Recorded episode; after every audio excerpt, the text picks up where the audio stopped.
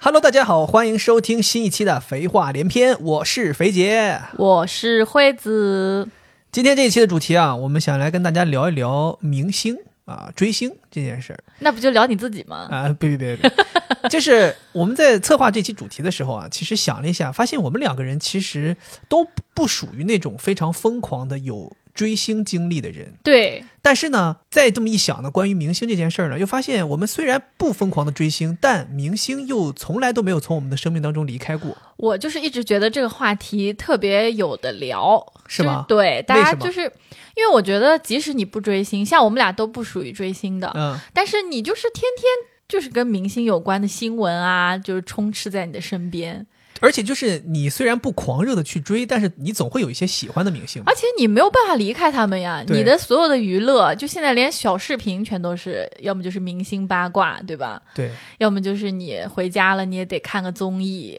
看个电视剧，嗯，对，所以今天我们就想说，呃，回忆回忆我们从小到大有没有经历过的，哪怕是很短暂的时期的追星经历，嗯或者说我们聊一聊我们生命中对我们影响比较大的一些明星，是，对，或者说公众人物，嗯，对，然后顺便惠子说也，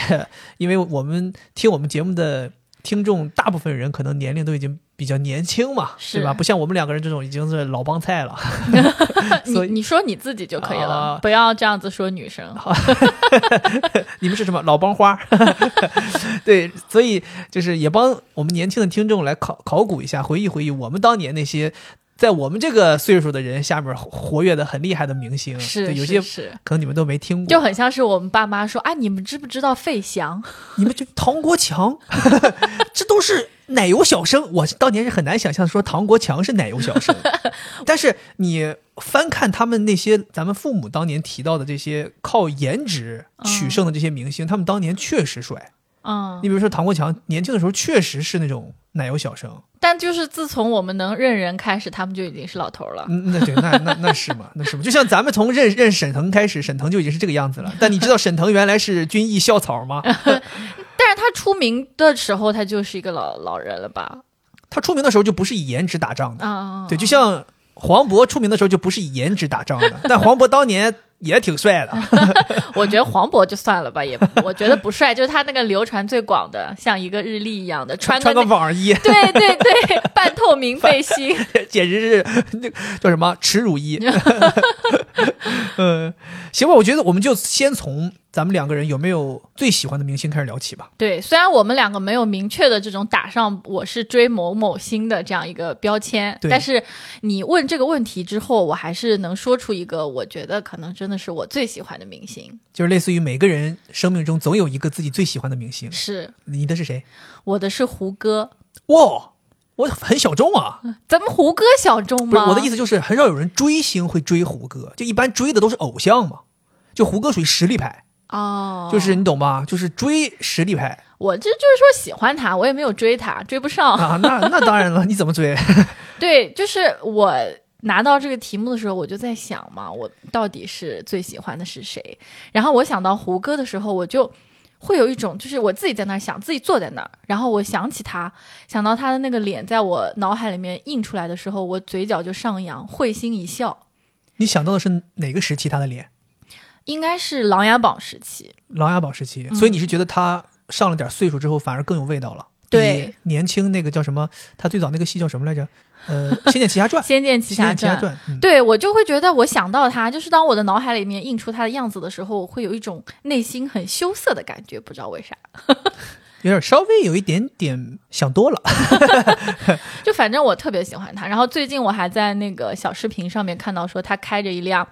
像 smart 一样的小车。 啊，然后在路上走，呃，不是在路上走，在停车场里面，啊然后他就坐进去之后开走，然后旁边拍的人说：“哎，这个真的是胡歌哎！”就嗯没有想到他会以这种特别居家，就是特普通的形象，然后开一辆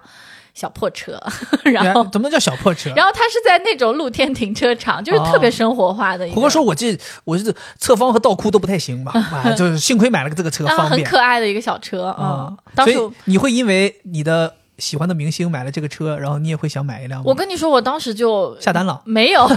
而且明天就提车，我没告诉不，你。 我就有了一种就是感觉，哎，因为这个车很少见，然后我就会觉得，如果我也拥有一辆跟它一样的车的话，也挺好的。所以这个就是明星的带货能力啊，就是你希望有一点点连接，对。因为你觉得你的人生跟他很难连接了。而且他也不是说买了一个什么大众，他就买了一个特别有特点的那个车，很少见，没见过。就你觉得你买了也不显得落俗套，反而还跟这明星有连接。对啊，赶紧他查一查到底是什么车，咱们咱们到时候研究 研究，研究可以研究，给可你以买一个代步。可以可以。然后那个胡歌的粉丝有一个，就是胡歌粉丝的集团，不是， 就是胡歌的粉丝集合在一起，有粉一丝个群有个名字，对对，粉丝有一个名字叫胡椒粉，哦， 还挺好，挺挺契合的。我觉得对呀、就这种胡椒粉，你能感觉到，就是又有胡歌自己的元素，又有粉丝的名字，嗯然后这个“椒”字在中间又显得大家很粘合嘛如。胶似漆。对，但是有一些粉丝的名字，其实粉丝团的名字，就是你有的时候猜不出来，哦，就摸不透，嗯你知道吧？嗯，那你喜欢谁呢？我也是跟你一样，就没有那种特别疯狂的，嗯但是。我回想了一下，如果说一直喜欢了时间很长的话，应该就是陈奕迅。啊，对我是因为听他的歌喜欢他，但是也不完全仅仅是因为音乐，他这个人的性格也也是非常讨我喜欢。搞笑男，对，就是属于那种很出挑、很有个性，然后又就像他的歌一样很浮夸的一个人。是吗？他很很浮喜夸欢吗？他很喜欢搞话题，我觉得他老婆比他更浮 夸。所以你看他们两个人怎么能聚在一起，就是因为他们俩性格相投。嗯，对，两个人都是那些两个人甚至发型都有点类似， 对吧？呃，我觉得他性格就是一个很很开朗的人嘛。对对对，对，他就跟我这个对性格也很像，再加上你，比如像他，就是有的时候在歌里边你能听出来，他其实也是一个，其实比较内向，但哦是人来疯儿。就这个跟我也很像。嗯嗯嗯嗯对，所以我觉得总觉得在看他的时候能看到自己自身的一些东西，所以你就会觉得，哎，这个人，就是我是因为觉得大家很类似，所以才喜欢，哦，对，而不是说这个明星好像离我很远，你总感觉好像这个人明星好像只是一个高配版的你，就你会觉得，哎，挺好，挺好，这个人性格跟我很像。哦，所以你喜欢的明星就是你好像在他身上投射你自己那种感觉。有点类似，或者你会觉嗯得说他能够干的事儿，我可能有朝一日也能干。就比如说他可以在舞台上面那么放光，我可能有一天也在舞台上面放光。哦，对他可能在现实中那么傻屌，我在现实中也是那么傻屌 的。对他胖，我可能也能，我也可以胖。他又不是说那种身材爆好的，你可能对觉得很有对距离嘛。我觉得他就是给我一种很松弛的感觉，他唱歌啊什么的。对对对，这个也是我当时喜欢他的原因。对，啊，你看他不是有一些搞笑的照片吗？就是他和林丹还不知道是什么一起的站在一边，然后他们说他是林丹的妈 妈。对， 还有他那个就是去飞伞，那个叫什么滑翔伞、呃，跳伞，伞，他是然高后空那跳个伞，啊头发，发 际线感觉是在耳朵后头的。对呀、太好 笑了。 对，所以他那个发型主要是为了挡他那个发际线嘛。嗯而且你知道吗？陈奕迅其实刚出道的时候，他也是要走偶像派的，嗯，就是也是靠脸打 仗的。但是可能走了几年之后，发现这个人其实没办法走偶像派，所以后来就又改成实力派路线了。嗯对，所以这个事儿也是你早翻看他早期的专辑封面，能明显感觉到他是走帅的、忧 郁、忧郁男对嗓的对那对个对路线。对，对对，然后后来就开始不再去谈他这个长相了，就就就就变小就丑主打就评价他的唱功啊， 歌王、歌歌神接班人 了，对吧？然后他逐渐的这个专辑封面开始有一些呃华丽的妆容了，开始搞一些那种很很炫酷的衣服了，包括他演唱会也是都开始搞这些事儿了。嗯对，所以你能感觉到他这个一个变化，所以我是觉得他特别贴近一个凡人。就是他的虽然是一个明星，但是你能感觉到他从生活到他的个人性格都很贴近大众，所以这是我喜欢陈奕迅的原因。嗯，明白了。你还记得你当年是因为什么开始喜欢胡歌的吗？就是你刚才说的，他是在零五年的时候出演了《仙剑奇侠传》，里面演的是男主角李逍遥。啊，一个游戏改编的电视剧对我根本就不知道那是游戏改编的。哦，是吗？我们都小时候都玩那个游戏。，对，我不玩游戏嘛，嗯我小的时候不玩游戏，然后 你不《梦幻西游》吗？当年啊，网网网瘾少女，没有没有，然后我就呃看了这个电视剧，然后再加上他在里面唱了歌，哦，那就歌是他那个唱的，对啊，什么一歌啊？场雨把我困在这里，哦，这歌是他唱的。，对，六月的雨，哦然后包括他还唱了《逍遥叹》，也是他唱的。哎，好像似乎胡歌，你这么一提让我想起来，是不是胡歌当年尝试走过就是音乐这条路？有有有，他本身就是一个就是演戏加唱歌，好多就是他演的影电视歌三期，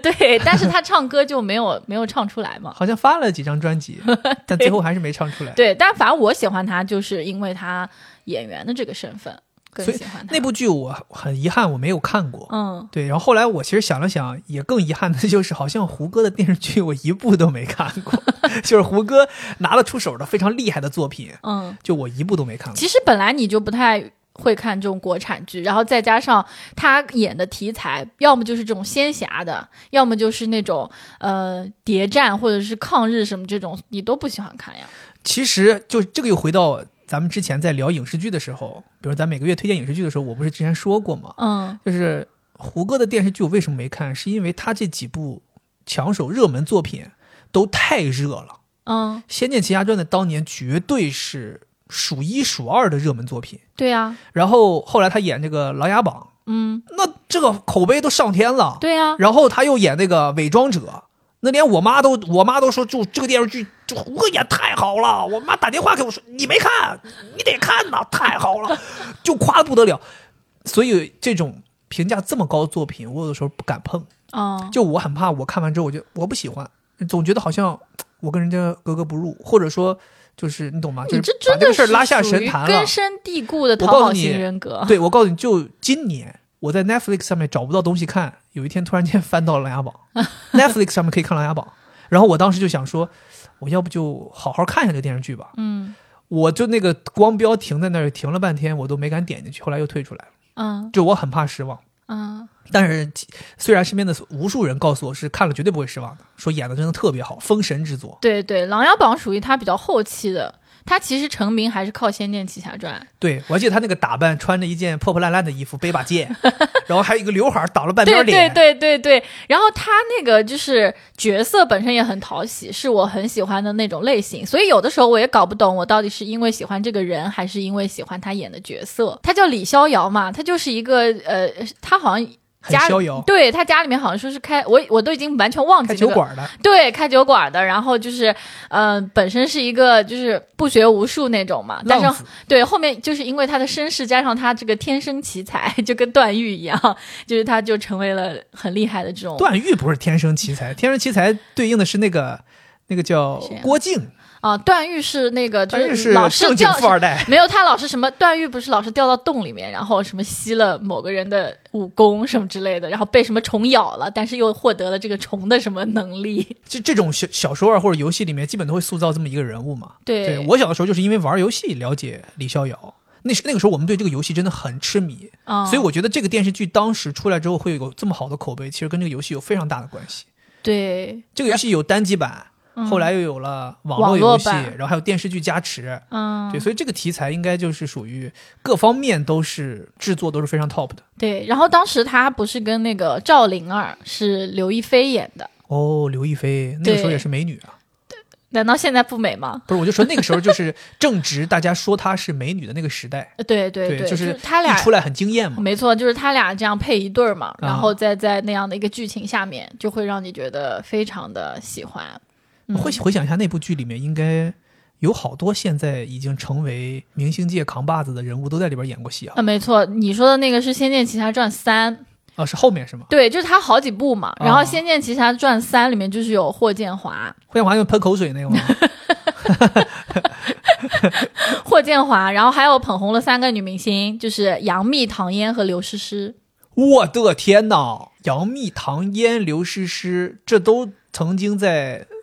就是华语影视界红极一时的女明星，，对啊，那他们好像几乎都是因为这个剧出来的，就是在里边演饰演某一个对女对女性角色，是对吧，杨幂演的是那个雪见，然后刘诗诗，我对她印象特别深，她演的是叫龙葵，那个人好像是一个我忘记了，好像是谁的妹妹，然后她又亦正亦邪那种感觉。对我那看来是真的出了不少人。对啊，还有那个谁啊，彭于晏啊，她也在里面。彭于晏也演过这电视剧吗？对，我记得好像不是有一个叫《唐钰小宝》，就是她演我的。没看过，对，她演的是一个会飞的，我有点忘记真剧情假了。的啊？就是他演的他会飞，然后后面他又什么手断了之后，那个他演的那个鸟就翅膀也没了什么之类的，也有可能我记错了。来，听众朋友们，如果有看过的，帮我们在这里头求证一 下，彭于晏到底有没有演出过？但是彭于晏不是跟那个胡歌是特别好的朋友吗？是吗？这个我也不知道。你是胡歌的，哦你是胡歌的粉丝呀，你你你比我清楚呀。我觉得他俩可能就是因为这个剧而成为好朋友的，然后经常就是什么杨幂结婚、唐嫣结婚、刘诗诗结婚，然后大家都会去问这个胡歌说：“你看你这个当时大家一起演戏的，你们同一个剧组里面人家都结婚生孩子了，你怎么还没有？”然后他就说：“彭于晏不急，我也不急。那感觉他俩关系确实挺好”。对对对 对，为什么我后来会特别喜欢胡歌，就是因为他在他这个。呃，李逍遥演完之后，零六年出了一场车祸嘛，哦，当时是非常非常严重，我记得好像同同车还有人过世了。司机，对，哎，是司机吗？对，还是司机好像还是一个司机好像助理之直类的接，对我记不得了。反正我后来有在一个采访里面听过胡歌，就是提起这个事儿。其实胡歌不是特别愿意提这个事儿，嗯，然后我记得当时只言片语听他讲了一下，那个事故发生非常的突然，嗯他们好像是一个一就是他在一个商务车里，然后连夜在高速上面赶路，对，疲然后惫太疲惫了，好像我记得是司机。对他，反正胡歌的自始至终都在表达他对于这件整件事情的歉意，嗯就是他说他非常歉意，就是对于因为这件事故而受伤甚至丧命的人，他是非常心怀歉意的。嗯，然后他回忆，他说就是，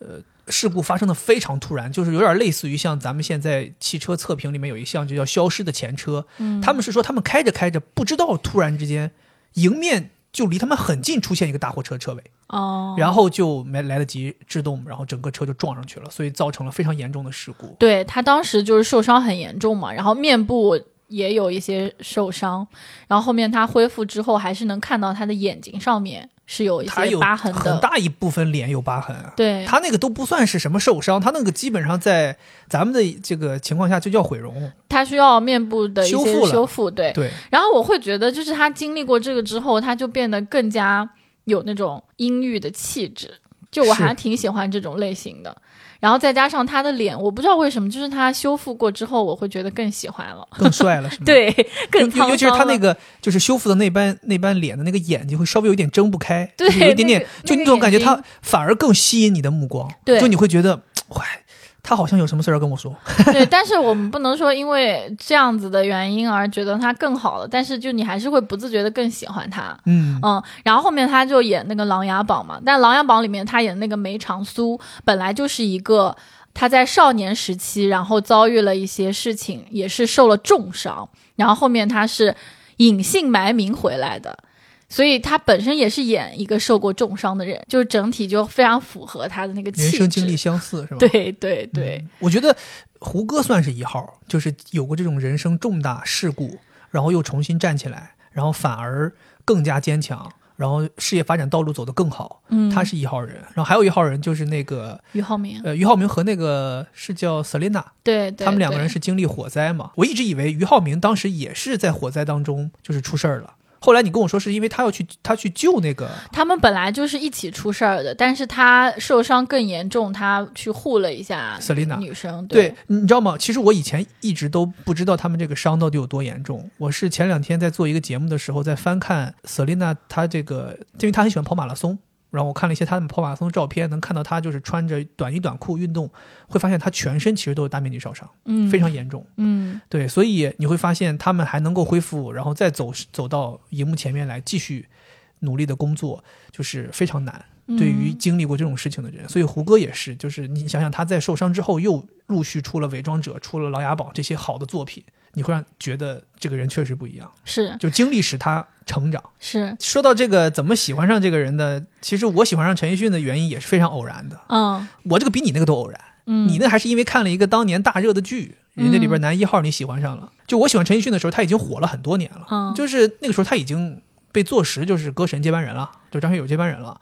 我那个时候完全就不了解他，是怎么了解到他的呢？是上大一那个时候，咱们有微机课嘛，必修电脑课，很无聊，就去学什么 C 语言这种东西。然后呢，去上那电脑课就无聊啊，老师在那儿讲那些东西，老师要讲大大段的时间，你也没得没办法操作。然后我就在那儿，当时还是优酷，我记得搜随便搜看什么东西，哎，结果就是推荐给我推荐了一个就是视频，那个视频里面是就是陈奕迅头上顶了一个黑色礼帽，礼帽上面有一只乌鸦嗯唱歌的照片，当时我也不知道陈奕迅是谁，我就看这个，我说哇，这个李茂儿太帅了，这个人怎么头上顶个乌鸦？好像他那个标题也是有点类似于这种标题党，就是说什么顶个乌鸦唱歌。我就好奇，就点进去了。点进去之后，就是陈奕迅那一年，应该是在香港红馆的一场演唱会，他就是升降台升起来很高很高，然后他顶着一个乌鸦，一身黑，黑衣服带着亮片儿，然后顶着一个乌鸦唱《浮夸》，然后当时点开之后就听了第一首歌就是这个《浮夸》，我靠，当时我大受震撼。浮夸怎么唱来着？你跟我你我对啊，就是大受震撼。你觉得，我天哪，这个歌怎么这么好听？然后这个人怎么演绎的这么好？然后他这个整个的服装这种震撼力、爆发力，然后包括这首歌里的歌词，也让你觉得写的太厉害了。尤其是那几句什么“那年十八母校舞会，我站着如楼楼”这种词，你就觉得哇，哎，你唱一下，你唱一下，你什么东唱，西啊你唱挺好的，你唱一下，唱哪唱哪一段？就这一句。那年十八，母后母威，斬汁雨露露。那時候我含淚發誓各位，必須看到我。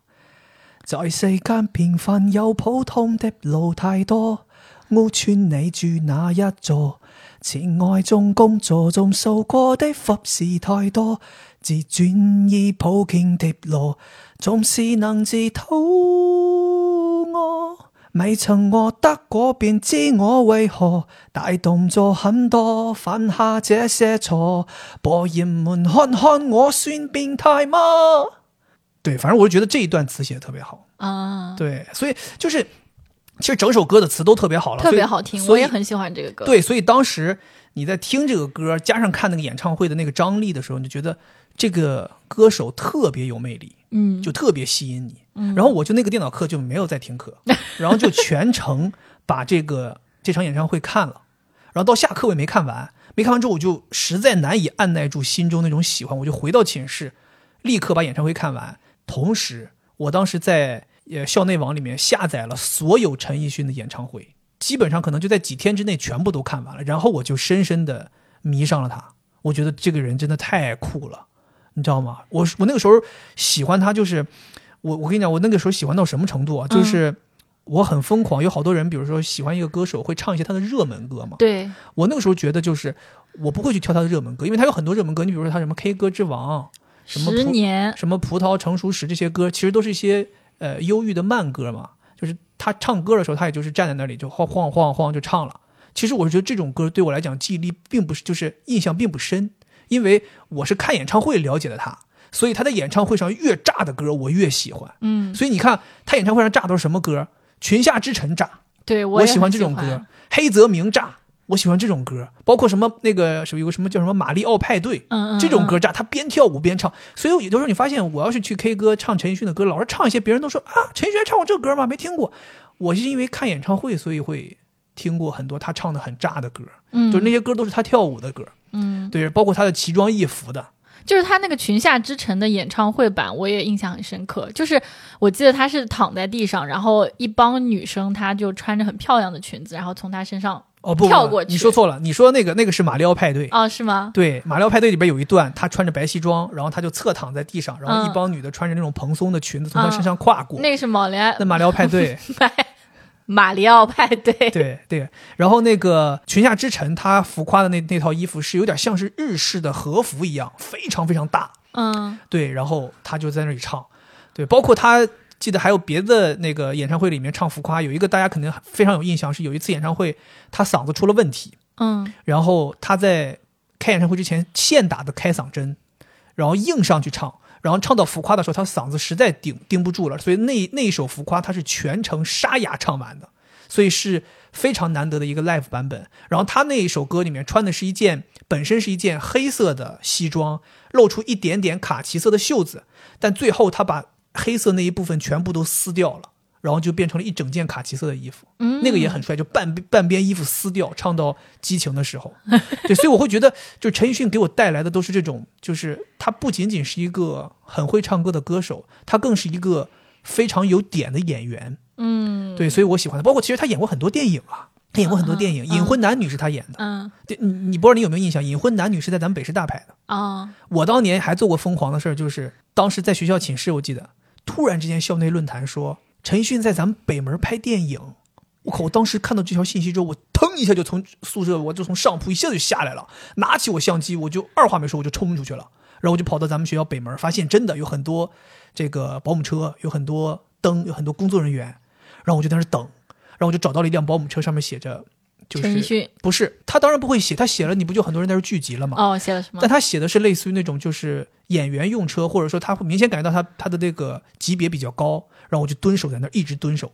然后当时就是说陈奕迅和刘若英是在那个地方，咱们北师大那个楼是当做他们两个人住的房子在拍，但是我在那儿等了可能两个多小时也没有见到陈奕迅。哦，对我估计可能也是保护的比较好吧，就是没有让人看到，因为毕竟是在一个校园里嘛，很容易。那个时候你想想，陈奕迅和刘若英，这都是学生们很喜欢的明星。是对，一旦出现引了起骚动。对，肯定他们就拍摄就没办法进行了嘛。但是我当时还是真的非常开心，拿这个相机就希望能够见到他。嗯，对。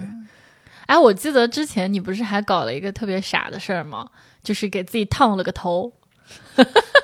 是，就是呃呃这个叫什么，很很羞耻。 当年喜欢陈奕迅，喜欢到一定程度的时候，其实那段时间我一方面是喜欢陈奕迅，另一方面是我特别喜欢烫头，因为我从小到大父母就是也不让你染头发，也不让你烫头发，然后你上了大学，觉得自己好像逃离了禁忌之地，然后你想干什么都行，所以那个时候我就去烫头，每年都会烫一到两次。然后后来有一有一段时间就是烫太多了，尝试烫的方法都尝试过，觉得没意思，我就去跟理发师说我要烫一个陈奕迅的那个发型，就是他当年那个说波浪不波浪的那个方便面头，然后清往到往一边清，你知道，我留了好长时间我去烫，对，对，但是烫完之后效果并不好，就是并没有陈奕迅那个效果，所以我后来是又留了很长时间，才开始慢慢的能达到陈奕迅那个效果，嗯，就是往一边儿分。是对，你知道吗？那个那个发型，我回家的时候，我记得那是冬天，就是我可能差不多十一月份左右烫的头，十一月、十二月烫的头，然后就一月份放假回家，我记得特别清楚。我当时下飞机回家，我自己打车回去的，到了家我敲门，我爸给我开门，打开门，正常的流程应该是父母打开门啊，回来了，帮你拿行李，对然后请你进门。我们家当时是我爸咵打开门回来了。然后就没有下面话 了，我们俩就这样转身四就走没有了就这样四目相对，就可能停顿了能有二三十秒，然后我爸什么话没说，我爸就把我行李拿进来，就什么话都没 说。从我到家脱完衣服换完衣服坐到饭桌上准备吃饭，他什么话都没说。嗯，我们可能吃了几筷子之后，我爸开口了，我爸说：“孩子啊，弄了这么一个发型，是遇到什么事儿了 吗？有困难跟家里说啊。” 那你有没有说我这个一个角色需 求？你知道吗？就是你也很难想象，我爸为什么会觉得好像我烫了个头是因为遇到事儿了。嗯对，就是他不能接受，嗯，就是他那整个假期都在尝试去接受这件事儿，但他接受不了。包括我妈也是，他们接受不了，他们老是在在说，直到我记得我好像快要走了的时候，他们才说，哦，看了一个假期了，好像慢慢可以接受了。对我觉他得们也是自我安慰，嗯，他们可能也并不是说不喜欢，他只是不适应而已。一下子可能变化确实比较大。我记得当时可能烫这样一个头还确实比较新奇，就现在可能真的不算什么，但当时很新奇。我记得你当时烫好那个头之后，我们师姐还特意过去跟你合影。 当天晚上，所有我认识的师兄师姐全部跑到我寝室楼下，把我叫出来跟我合影。说跟陈奕迅合影， 因为他们都好奇，就是他们其实现实生活中哪有人烫那个发型？那个时候我跟你在一起了，已经对对对而且你又变胖了很多，就真的跟越来他越符合陈奕迅的样子。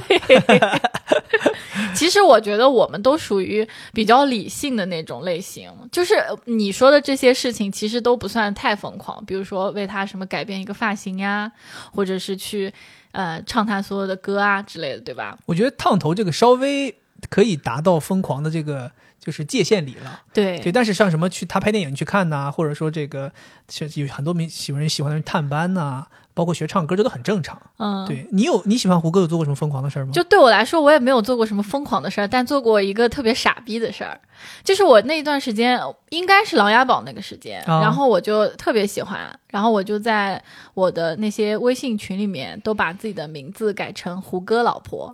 这还不疯狂 吗？然后我这都有点私生饭的就感觉我朋了。友就艾特我，哎，怎么我们群里有一个叫胡歌老婆的，是谁呀、 你这也太不要脸了！你这还说你自己不疯狂？啊、然后呢，我还会就是我会做梦，就会梦到明星，就梦到他。就是我特别喜欢的一段时梦间。到明星是一回事儿，梦梦到谁啊？梦到胡歌是吗？就只对嗯会梦到胡歌。呃不不不会不会只梦到他，但是就是特别喜欢他的那段时间就会梦到他，然后就会你跟他就是是非常亲近的，很认识很熟，你是还胡有歌老 婆？对，还有可能比如说他喜欢你，你还不喜欢他那我种。的天哪，这就是明显的日有所思，夜有所梦。对，呀、你你会就是梦到明星吗？你有梦到过吗？没有，真的啊、从来没有。但我也很少梦到，但是我就是有印象，我会梦到，就当你真的很喜欢他的时候，就我觉得聊到这边我就很有感触，就是我们两个人喜欢的那个明星啊，就聊起来就非常有我们自己个人的特点，就你就喜欢这种 dramatic，那对的，对吧？嗯然后你投射的是，好像你也希望成为这样的人嘛，嗯对吧？然后我呢，就是我觉得我投射的是类似于那种另一半的投射，就是我希望有一个这样一个，就是真的希望成为胡歌老婆。长得又帅，然后又很稳定，就是他没长苏啊，就是真的没表情哎，就是他，你想他要隐忍这么长时间，然后就是他基本上是一个完整的、完全我的反面，性格又稳定，长得又帅，对吧？然后你是按照这个反反向找的真正的老公嗯嗯，但是李逍遥就还挺古灵精怪的嘛，哦。嗯，我觉得你能梦到真的也很幸福，其实，因为在梦里你就觉得是真的，对啊，所以这是一个很幸福的事儿真。我还觉得好烦哦，胡歌真的不要来烦我，那你有没有点自己？有没有点你撒泡尿照照你自己？你能追得上我吗你？对我是觉得。像我这样一个人，我不是一个就是会很有长性的人，很多事情都是三分钟热度。嗯，就是我觉得能一直喜欢他，包括我们要聊这个话题，我能想起来说我最喜欢的明星是胡歌，嗯，就对我来说已经是一个可以说是挺疯狂的事情了。挺好。我觉得人生当中能有一个一直多年喜欢的明星，也是一件很幸福的事。对，因为怎么说呢，你喜欢明星，他其实是没有对你有反馈的，对，但是是一他个他是你的一个有点像精神支柱，或者是说嗯他会潜移默化的对你进行一些影响。对他比如说，如果是一个呃为人特别正直、三观特别正的一个艺人，那你也会随之变成一个跟他很像的人。是啊，对，你比如说，我就一直以陈奕迅为榜样，嗯，陈奕迅不就是努力挣钱，给老婆买楼，对啊，对不 对？我一直就特别是喜欢花就是一样钱呀，，就是我觉得我作为一个男的应该努力奋斗，然后把钱都给老婆花，嗯，就这种感觉。挺对的。对，那胡歌其实，我觉得我们两个人喜欢的这个明星都挺低调，他们不怎么在社交媒体上面分享自己的生活，所以我很偶尔的看到胡歌有分享，比如说，我我觉得他好像之前我印象很深刻，他分享了一个他和他的他家的猫在一起的那个照片，哦，然后他就是斜眼看着他家的猫，然后他家猫就不理他。对，哎，那个时候我就觉得，哎，这个男的真好，就是温柔，嗯，嗯你想说我也想成为那只猫。 好多人都会这么说。哎，那你身边有没有朋友有那种非常疯狂的追星的经历呢？其实我觉得好像挺少的，就有一种物以类聚的那种感觉，就挺少的。但是唯一一个我印象比较深刻的，就是我高中的时候有一个女同学，她只自己长长得也很漂嗯亮，很白，皮肤很好，她特别喜欢韩国明星。但是我不知道她喜欢的是谁，就当时有好多那种什么 EXO 爱豆组合，你高中的时候就有 EXO 了吗？我忘记我怎有么记得谁你高中的时候那是 Super Junior、啊，就对 Super 东方 Junior 神起。对，反正就是那些人，啊韩国人，他特别喜欢。后来他就念了大学，完了他就为了就是韩国的哥哥们，就去了韩国留学。哦，然后他为了韩国的哥哥们就留在了韩国，现在她已经嫁给了韩国的哥哥，但是但是不是爱豆哥哥，我不知道她嫁了什么，但也很可以了。对，就是还嫁了个韩国的男性。哇，那他属于非常典型的因为追星而改变人生轨迹啊。对呀、我记得当时我们高中，我跟他关系不算特别好，但是有的时候也会聊天。他就有跟我讲过说啊，我以后一定要去韩国，怎么怎么样。我就觉得哦，原来就是嗯、追星可以给人这样子的一个目标感。嗯，对，对，我跟你讲，咱们俩真的巧了。我嗯，我高中的时候有一个女同学，是跟这个你这个同学一模一样，她就特别特别迷东方神起。嗯，估计这个组合也应该是好多年没有蹦出来了， 就是很多人应该也都不熟东方悉。神起里面有谁呀、我也说不出来，我是根本就不了解。但是你知道吗？我之所以了解东方神起，就能叫出这个名字，就是因为我们这个同学太喜欢了。我们同学当年立志，他就是要当以后毕业了之后要去韩国当嗯明星经纪人，嗯，他有这么一个远大的志向。他那时候喜欢东方神起，他就在我们班级里开始推广东方神起。他做了一件事儿，让我们所有人都非常惊讶。他要求班级里的所有男生必须会唱东方神起的歌。 真的吗？当时东方神起正好发了一张新专辑，叫《欧正反合》。嗯，我不知道你们有没有印象，有听众有印象的可以扣一啊，叫没有欧正反合。当时他要求我们班级里的所有男生必须会唱《欧正反合》这首歌，你会唱吗？你想想我们会 唱吗？当然是不会呀、但是他就是强迫我们至少要学会第一句，啊，第一句你会吗？第一句当然会啊，那这么多年我跟你讲都忘不了、来，来，你你唱一下。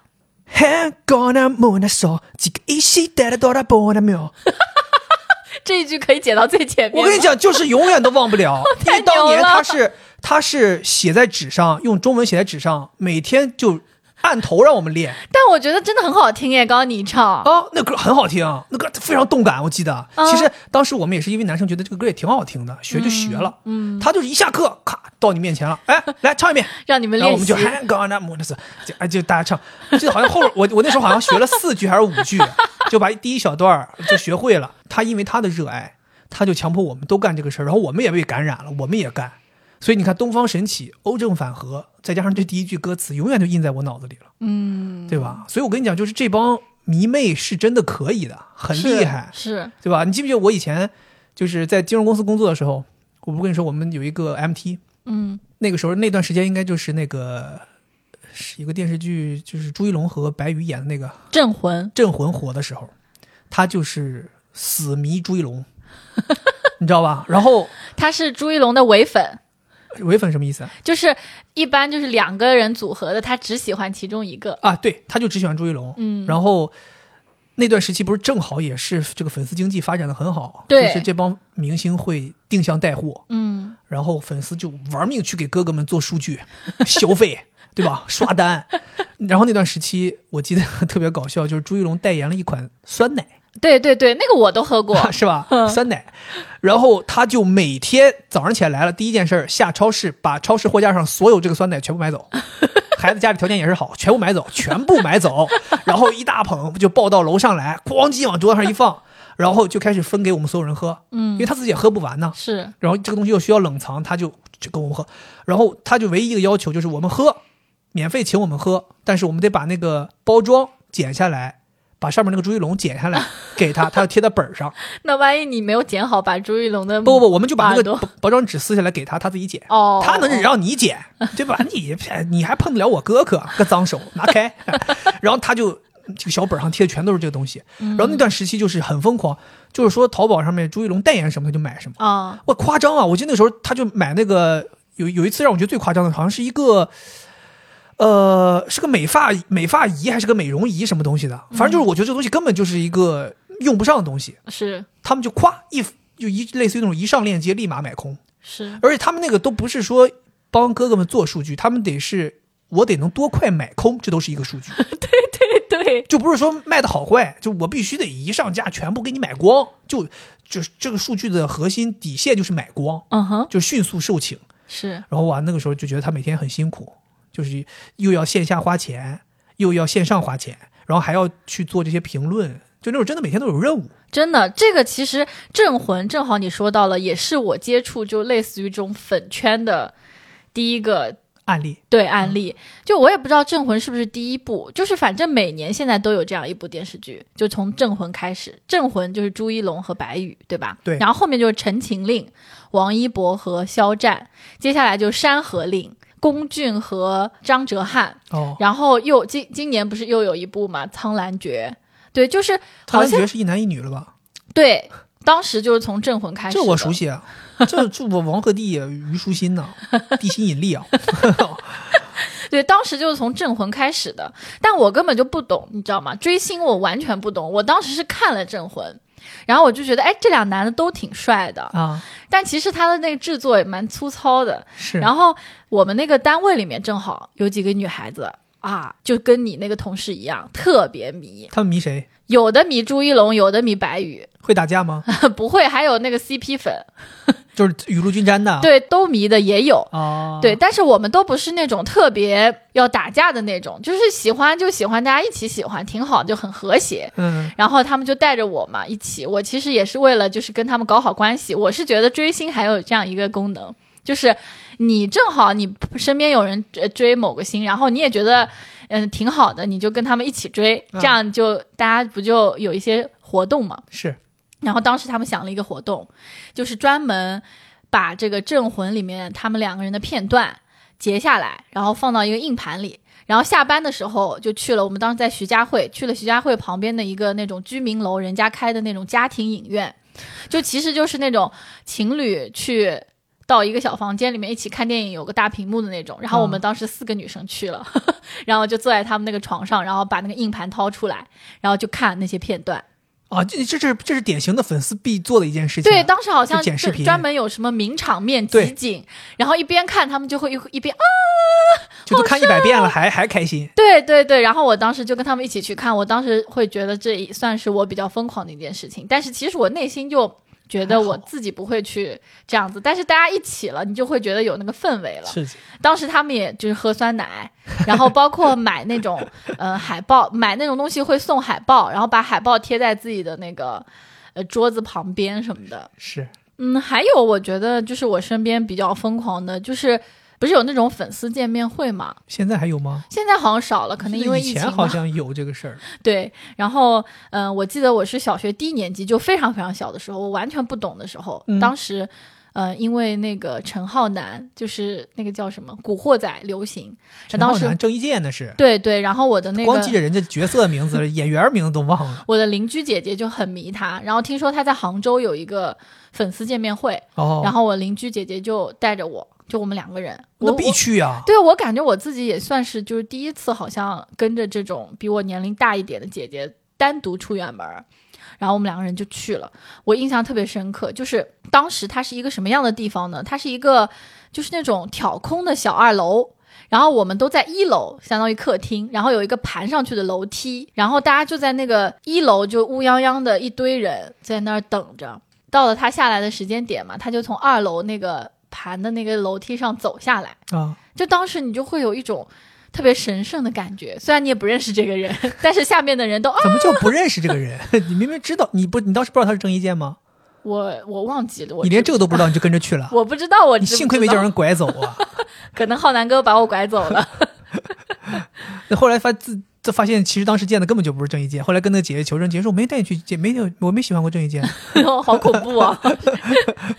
我记得好像之前不是有一段时间有那些女团嘛，什么 S N forty eight 什么那个，那都是咱们都已经参加工作以后才出现。，对，那个不是就经常有粉丝什么握手会嘛，就过去握手，你知道我吗？的妈，我没听说过，太疯狂我了。网上看到的就是全是栅栏，然后因为他们那种女生可爱嘛，就是那种宅男喜欢，然后全部都是那种宅男，你想象当中那种宅男，就头发不是很短，长长的，然后戴个黑框眼镜，背个那种双肩包，嗯，然后就在那儿排队，然后谁也不跟谁 讲话，就为了握一下手， 对，就是握手，那个我记得叫握手会，我的妈，嗯太疯狂了！是你说这个我，我能感觉到是韩国经常搞这种东西，就是让女团去慰问这个军队，啊、到部队之后。咵一下，大幕拉开，女团开始跳舞，底下的官兵们都疯了，这这些军人们都跟着一起跳啊，就是就我觉得韩国明星就真的有这种魅力，不管是男生还是女生，就是他的那个性张力特别强。是就包括我们国内现在，就是你会觉得喜欢那种爱豆，好多都是韩国那边，就是他去训练过嘛。哎，就韩国他的那种，就是他们一扭动起来，就是男生啊，我自己感觉他那个腰肢。身材一一扭动起来，然后包括他们最后一定有一个那个 ending pose，、嗯，他会有一种喘息，在那儿喘，对， 不喘然后那个眼神，不传队友会觉得你划水。 对，反正我会觉得就是很喜欢，然后包括我身边有就是喜欢韩国明星的女生，她们就会觉得啊，韩国明星我为什么喜欢，是因为他们真的非常努力，是，对，就是而且就是什么都会，就是唱跳，嗯是因为他们这个行业就是发展的比较好，然后竞争也比较激烈嘛。对你不努力，你出不来啊，是对吧？你千军万马过独木桥，你不使点劲儿，人家给你挤下去了。真的技技术不叫技术，这个叫业务能力真的是非常强，啊所以你想想，就是国内这些在韩国训练过的回来的，明显就是有劲儿啊。嗯，你看这个叫张艺兴，张艺兴、王嘉尔，嗯对吧？这都是有劲儿。王王嘉尔是真真有劲儿。我我最近几年有点开始喜欢王嘉尔，就我发现他还有一种很独到的魅力。对对，当然还是不是跟陈奕迅一种喜欢了啊，就是是我是只是是觉得就是他确实蛮帅的，然后很有那种爆发力。包括他去参加过几届就是欧美的这种音乐节，也能感觉到他也是，就他也能够达到跟欧美的明星在同台演演出，然后能达到差不多的这种现场的反馈的效果。是对，就而且他这两年精进自己的身材也不一样，感觉太瘦了。嗯，但他其实是有肌肉的，还挺好的。我觉得总整体来讲还是挺好的。嗯，然后我特别想讲一个事儿是啥呢？就是疯狂的事儿呢，真的不太多在我身边。嗯但是我觉得我身边全都是那些抠门粉丝，粉丝就自己说自己喜欢，抠门粉丝算个粉 丝吗？比如说六维姑娘，嗯，就每次我都有的时候都想打她，就是她说她很喜欢白敬亭，就每次啊小白，我的白白怎么样？哎呀，然后呢，我给她发一个什么白敬亭不是有个自己的牌子吗？顾得 白，对，我说他出了一个什么什么，你要不要买？他说，嗯嗯，太贵了。说，嗯，虽然我喜欢小白，但是他这个东西好丑啊。 那个那个加分死，那个加分死。就我也会，比如说发一些他代言的或者他穿的那些，我觉得还行，挺好看的。包括他之前不是还跟康匡威合作了一双鞋子嘛？对，我觉得你必须得支持呀。如果是胡歌，我肯定支持啊了。哦，然后他竟然说，嗯，好丑啊！ 就我就觉得他真的是，他就太理智了。我觉得他喜欢的时候很喜欢的，就是说什么，嗯、不花钱的时候很喜欢啊的。就是白敬亭他喜欢他呢，是因为觉得他觉得他很聪明，因为我们俩都喜欢看那个《明星大侦探》。哦，然后白敬亭在里面表现还不错，然后包括他告诉我，他说白敬亭的好多衣服什么配饰都是他自己搭配的，哦就觉得也挺有品味的。然后包括他那个打篮球身材也很好，所以我俩都挺喜欢的。但是我就觉得他太抠了， 嗯应该多支持一下自己的粉丝。就对是。白顾得白都已经在上海开店了，你应该赶紧过来参观一下，消费两件。对呀、我跟他说，哎，那个什么白敬亭，我们可能可以见到他什么？他说啊，嗯，那个什么，可能我们学校不让我们出省。 我心想，我抠了 SIM 卡，我都得来啊。？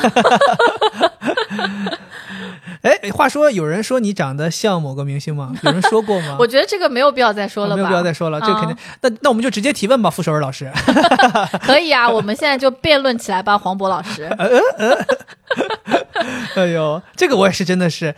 我不知道是从什么时候开始，有人说我长得像黄渤。嗯，对我觉得有人说我长得像黄渤，应该主要原因就是因为我没有下巴这件事我。嫂子说你长得像黄渤，其实我高中的时候就有人说我长得像 黄渤，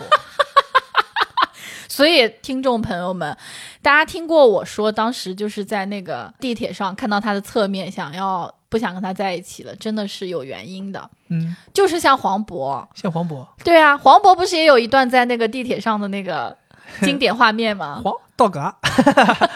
道格，我你看我这个是中了还是没中啊？真的是像黄渤，但是说实话，我现在有点想不起来，那是很早以前嗯了。我也很很疑惑，我高中的时候还挺瘦的，为什么会觉得我像黄渤？他们就说我像黄渤，主要就是因为我没脖子嘛，就跟黄渤一样嘛。对对对，我怀我总怀疑是不是就是这个我们有这个山东血统的人都是这个 这个有有容易有这个问题，你知道就是没脖子，大脖子，就是就是这个我现在好了，现在有下颚线了，现在好一些。对，以前是根本就没有，然后这个地方脖子很粗，就直接连肩膀了嘛，嗯嗯然后我要是肥起来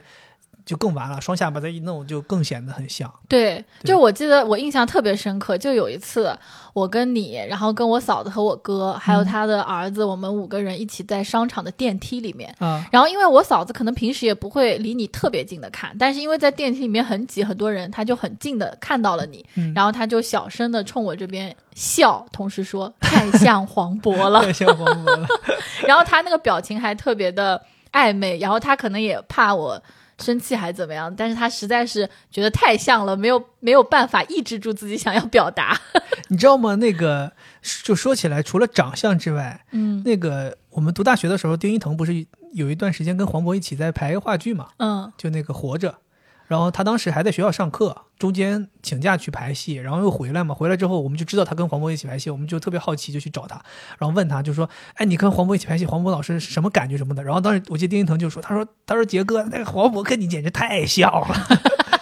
他说：“他说你俩不光长得像，他说你俩那个性格也很像。他说就是在排戏的过程当中，那个感觉也是，就是在台上的时候就很认真，然后下了台之后就特没溜儿。他说就是你们俩就是性格也很像，啊，对，所以就是可能确实有身边有跟黄渤老师有过接触的人回来跟我反馈，就觉得我们两个人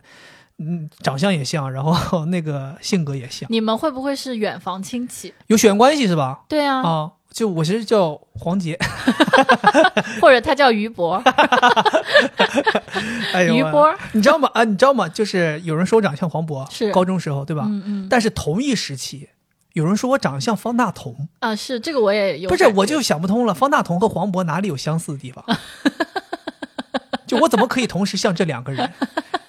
甚至还有人说我唱歌的声音像方大同，对之前我有一个很好的朋友也喜欢方大同，呃，是那个佛教大姐是吧？对对嗯对，他特别喜欢他，对啊，嗯那你有问过他我像吗？他肯定不会这样认为他啊，说你你这不亵他渎说吗？你你你们谁瞎呀？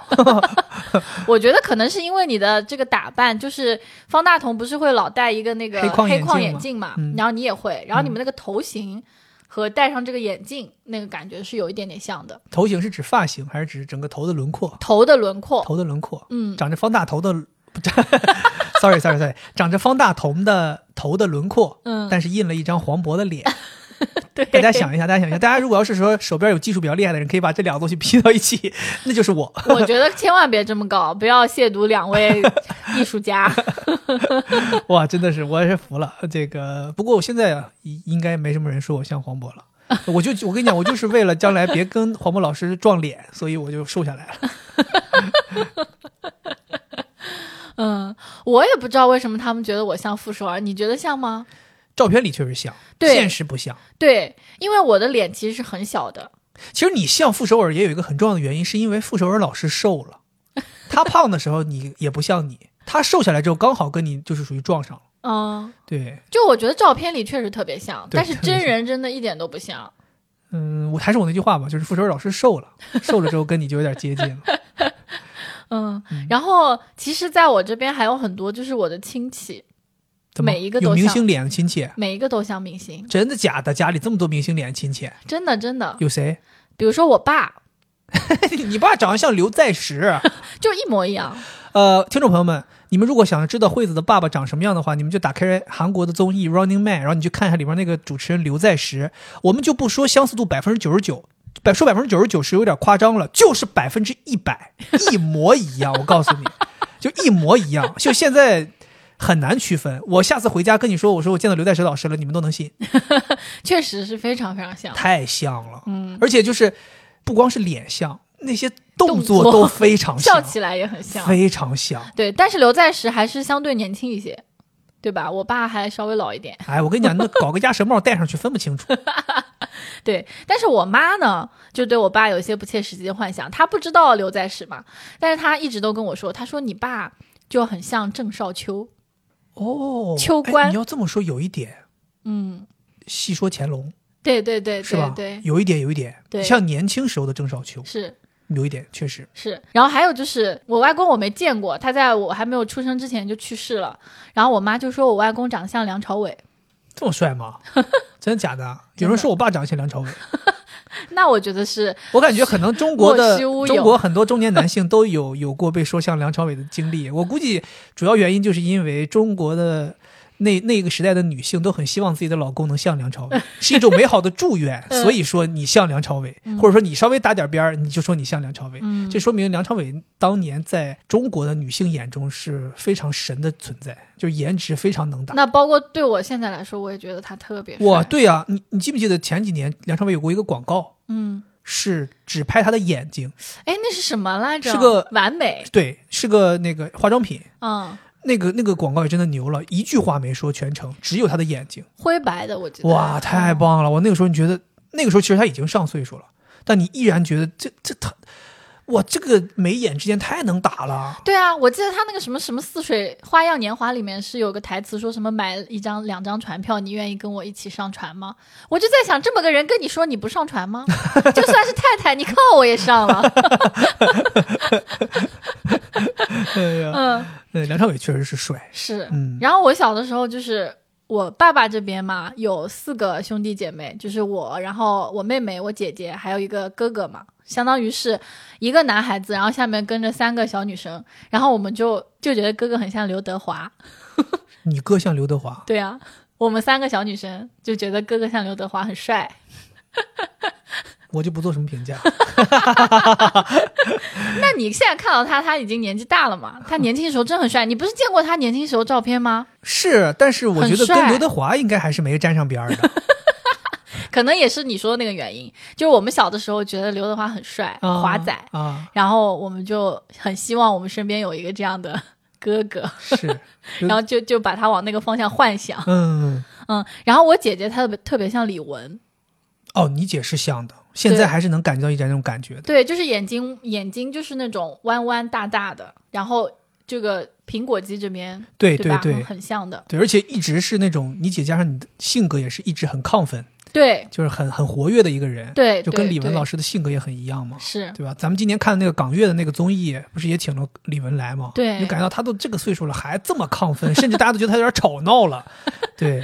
对，所以我是觉得，就是你说一个人像另一个人，其实长相是一方面。嗯另，一方面，如果在长相上有三分相似，然后他的性格又很相似的话，你就会更觉得他像。所以他们觉得我像傅首尔，可能就是因为我还有一些言谈上面对也比较像，对，就你比较，比如说比较知心呐、比较会聊啊，嗯，比较能读懂别人呐、什么的比较喜欢辩论，啊，比较嘴比较碎啊。 嗯，哎，那你说说到就是哥哥姐姐这个，其实咱们小的时候就还没有这种追星意识的时候，嗯我不知道你有没有过，就是因为哥哥姐姐们喜欢一些明星，就导致你被迫被他们拉着，你得喜欢。我觉得这个对我来讲就是说到我的点子上了，我就 是一条，那你的点子上了是什么东西？ 我就是一条跟风狗，嗯我根本就没有自己喜欢的，我就是小的时候我就别人喜欢谁我就也喜欢谁，呃这这刚才听被别人拉到杭州去见郑伊健了，你都不知道郑伊健是谁，是能感觉出来你是有这个性格的。对，所以你当年被拉着喜欢过谁啊？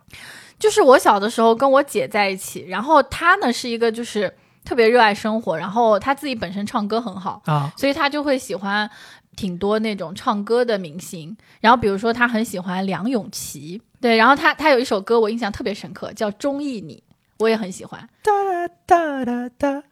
哒啦哒。什么狗屁啊！啊不是，是哒啦滴哒，中意你，中意你。对呀、对呀、是这个，只不过可能我我唱的调儿不对啊， 但我我心中想的是这首歌。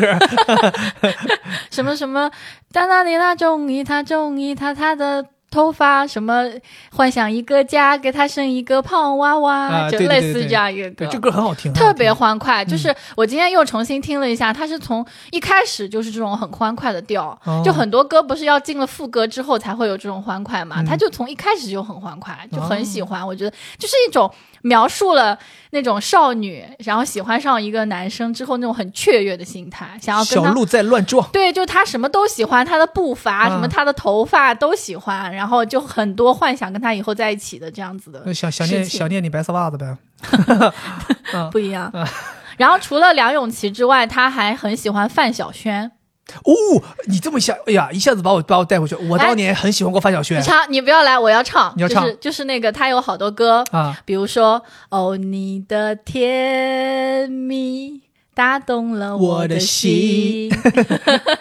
然后还有嗯、呃什么我爱惜的皮肤好好啊哎啊啊啊，对吧？还有那个什么左三圈右三我哦圈，这个是因为上了春晚呀。什么脖子扭扭屁股扭扭，对，我我记得当年就是因为这个健康歌先上了春晚，然后你了解到台湾有个艺人叫范晓萱，嗯，，然后我记得我二话没说，立马就去买了盘磁带回来。那时候是磁带对然，后那时候都没有随身听，家里我记得家里有一个双卡的这个录音机，嗯，就咔给这个范晓萱这歌就放那儿，然后每天就听。那个时候就开心到就是把耳朵贴在那个录音机上听，就想哎呀，就嗯我觉得那是我最小的时候对于异性产生好感的萌芽，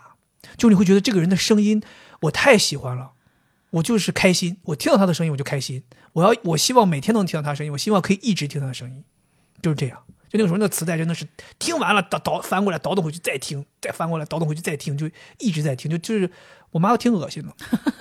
但我觉得我不是因为他上春晚，我真因为我姐喜欢、哦他，他应该是火了之后才你上姐可能春是因晚为。她上春晚，不是不是，他是火了之后才上的春晚，嗯他早就有这个歌了。是，那你嗯姐是属于比较先锋的，对走在对前对头的对，我姐在这种时尚啊什么领域就比较先锋，从来没输过是 吧？对。但我觉得他喜欢这两个女生就是很优质啊，就梁咏琪，我觉得她长得真的好好看哦，是我很喜欢的大高那种个儿对啊，哎呀，是，那时候觉得就是那种遥不可及，哎，她好像还演过电影的，对吧？演过演过，演那个四眼钢牙妹是她，对就好像是就是那个跟周星驰一起演的那个，对对，他应该是嗯演过一些喜剧片，对，嗯，这也演过一些言情片，嗯，对，很厉害的。那个时候，那个时代的艺人，谁还不是个影视歌三期发展 了？我记得范晓萱也演过，也演过电影，嗯，都演过。嗯那个时候大家都必须得，就是多条路多口饭吃。是，对嗯，那你有什么就是被哥哥姐姐带的吗？我那个时候，我大表哥和我一个表姐，他们是特别喜欢四大天王。黎明、郭富城、张学友和刘德 华，对，那个时候我跟你讲，厉害的就是大家这个统称为四大天王，就是说没有人说指代说我具体喜欢哪个人，就是喜欢四大天王，就是喜欢喜欢这神话人物，托塔李天王，哎对，就是喜欢四大天王。然后呢，但是呢，你细问他们呢，能发现他们还是有一些倾向区的别，有一些倾向的。嗯你比如说我哥，他就是特别喜欢张学友和刘德华，嗯为什么呢？其实你后来能分析，就是他们俩的声音还比较仿好模仿，哦所以他们喜欢唱。我记得那个时候我哥特别喜欢唱刘德华的歌，嗯哦，给我一杯忘情水，还我一生不流泪。就是他会，他会去模仿，啊他觉得说，哎，我能模仿得上，我就喜欢，嗯对吧？那我姐她就是方向就不一样了，她就喜欢帅的，啊，所以我姐那时候喜欢郭富城。郭富城是真的帅，哎呀，唱跳啊，那是最早期唱跳啊。嗯我记得那时候我爱爱爱哎不完，，对我姐那时候家里条件不是也好嘛，哎呀，什么立体音响这个那个的，你去她家就天天听郭富城，然后你到我哥这边，我哥他天天就家里贴的海报都刘德华，啊、都是这这个张学友，都这些东西，所以小的时候你也就耳濡目染。你到他们家，你就也跟着喜欢这些东西，所以在我心中，黎明一直是印象比较弱的，就因为我身边没有人喜欢，嗯，就大家更多还是喜欢另外三个人。我爸他们这边亲戚，我记得当时其实没什么人追星，当时唯一有一个比我们大的一个姐姐，她特别喜欢张信哲，嗯，哎其实，在他喜欢之前，我都不是特还就一别个字，对。那个时候，其实本来不了解张信哲，但巧了，当时正好有那个《宝莲灯》那个电影，然后啊，张信哲唱主题曲，所以你就一下对上号了。哎三百六十，不是，那是李玟唱哦的， ，sorry，张信哲唱的就是“你翻山越岭”，哒哒哒哒哒哒哒啊，哒。好好听哦，，呃对，那个时候更厉害的就是我那个姐姐，她当时正好在考美术生，要考绘画学校，啊，他每天的素描都是张信哲，每天描张信哲，每天画张信哲。那个时候我一整个暑假，我们一起在我爷爷家住嘛，然后你就听着张信哲的歌，天天看着满地白纸都画的都是张信哲，然后这个人就在你心中也是越来越深刻，越来越深刻。所以我现在对张信哲的情感倒不是说特别强烈，但是他的歌我都很喜欢，嗯，就是那个时期受的影响。对，就这种潜移默化影响其实是很重要的。对你很很容易就喜欢上了一个，就是他根本就不需要说告诉你这个人哪儿好，他都不用，他就在你的生活当中每天给你放。这个你就就喜欢是上了对，这个是熟悉造成的喜欢。嗯然后我小的时候还有一个就是我的舅舅们，他们喜欢小虎队，你舅舅喜欢小虎队，对，就是我有比我可能大个五六岁的那种舅舅，那就是辈分大，年龄啊其实没大多对少。对对然后他们我也心想说，小虎队明明是 我们哥哥姐姐这代人能喜欢的，问你舅舅喜欢了，对他们喜欢小虎队，然后他们在农村，然后住在那个小农民房，然后一楼里面就有你说的那个收录音音机机，啊对对对，然后很大很大，然后我我也是第一次在收音机里面就听这种，就大的收音机里面听歌，听就是小虎队，然后我会跑到。收音机的这个音箱听一会儿，跑到那个音箱听一会儿，然后但是其实我们对于那个小虎队是相当于对他们来说是分开认识的，对我们是分开认识的。对，就是当时我们认识他们就是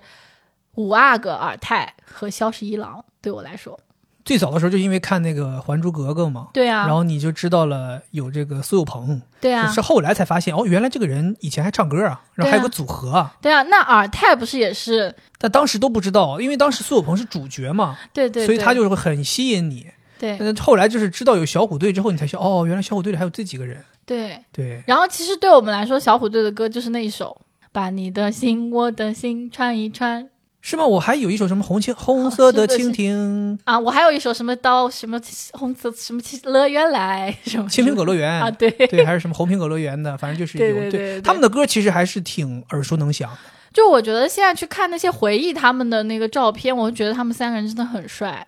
我觉青得春挺呐、帅的。那个时候对就是青春、什么？帅帅虎，还哎有，什么？跳跳虎好像是。呃确实，我这个这个这个东西是是怎么说吧？先后顺序是颠倒的，嗯，就先了解了个人才了解了他们。应该也属于就是比较古早的这种，